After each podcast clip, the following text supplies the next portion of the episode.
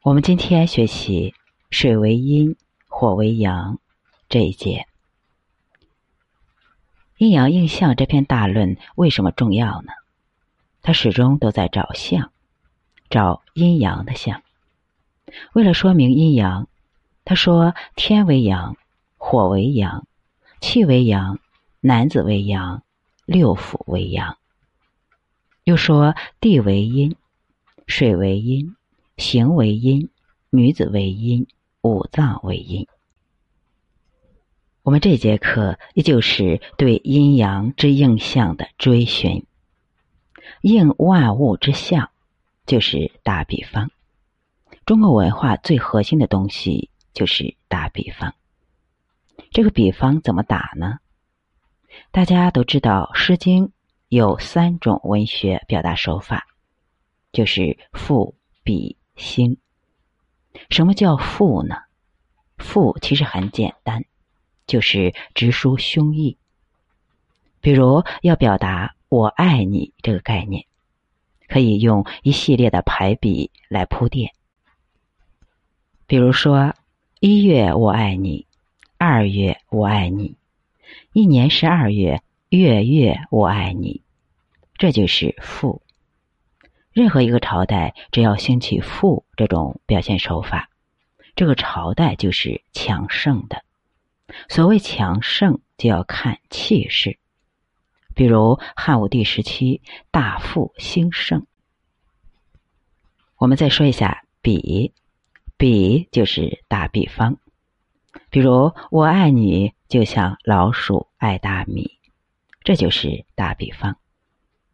比方打的好不好？直接关系着最后的效果。比如，你对一个女孩子说“我爱你”，就像老鼠爱大米。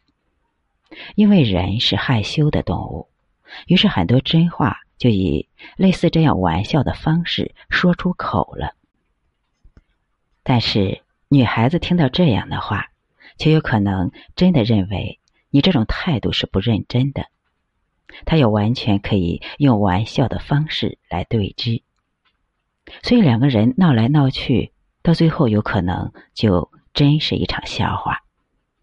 不学诗无以言，学不好诗，语言表达不到位，也一样会出问题。中国的圣人没有不会打比方的，《黄帝内经》通篇都在用春夏秋冬打比方。如果不掌握这个原则，就看不懂《黄帝内经》。生命有春天，有夏天，有秋天，有冬天。你寒邪重的时候就是冬天，你春意盎然的时候就是春天。中国古代文化用春夏秋冬打比方是一个惯例。比如《诗经》的第一篇一定是“关关雎鸠”，绝对不会是。蒹葭苍苍，因为蒹葭苍苍，白露为霜，是秋天。秋天就得往后放，春天就得往前放，而关雎就是春天。这就是中国文化。你看古书的时候，一打眼看的全是春天，全是生机。中国文化刚开始给你的都是生机。先让你高兴，然后再慢慢的向死而生。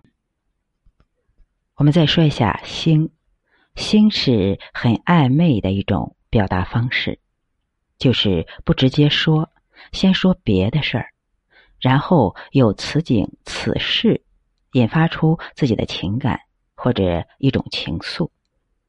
先有诗境，然后生诗心。我们还是说“我爱你”这事儿，诗中不会用这三个字直白的表达，而会说“下雨了，我想请你吃饭”。下雨和吃饭是没有关系的，这两者和我爱你也没有直接关联。可是阴天下雨，常常引发人的孤独感。细雨绵绵会引发我对你的思念，会引发我对你的。依恋，这比我爱你就像老鼠爱大米要深沉、认真、含蓄的多。虽说暧昧，但效果往往会更好。关关雎鸠就是给你一个场景，永远让你记住。所有的景说的都是心情。下雨会引发人的孤独寂寞，在我最孤独寂寞的时候，我想的是你，同时我想跟你在一起。这不比我爱你更强烈吗？我们把赋比兴弄清楚，就知道里面都涉及一个表达的问题。《黄帝内经》在这方面就在培养一个诗人，什么意思呢？就是你要学会观察世间万物，比如你看到水，你就要想它为什么是阴的。水有什么特性？水的第一大特性是什么？水往低处流，水为阴，阴就代表沉降向下的一种能量。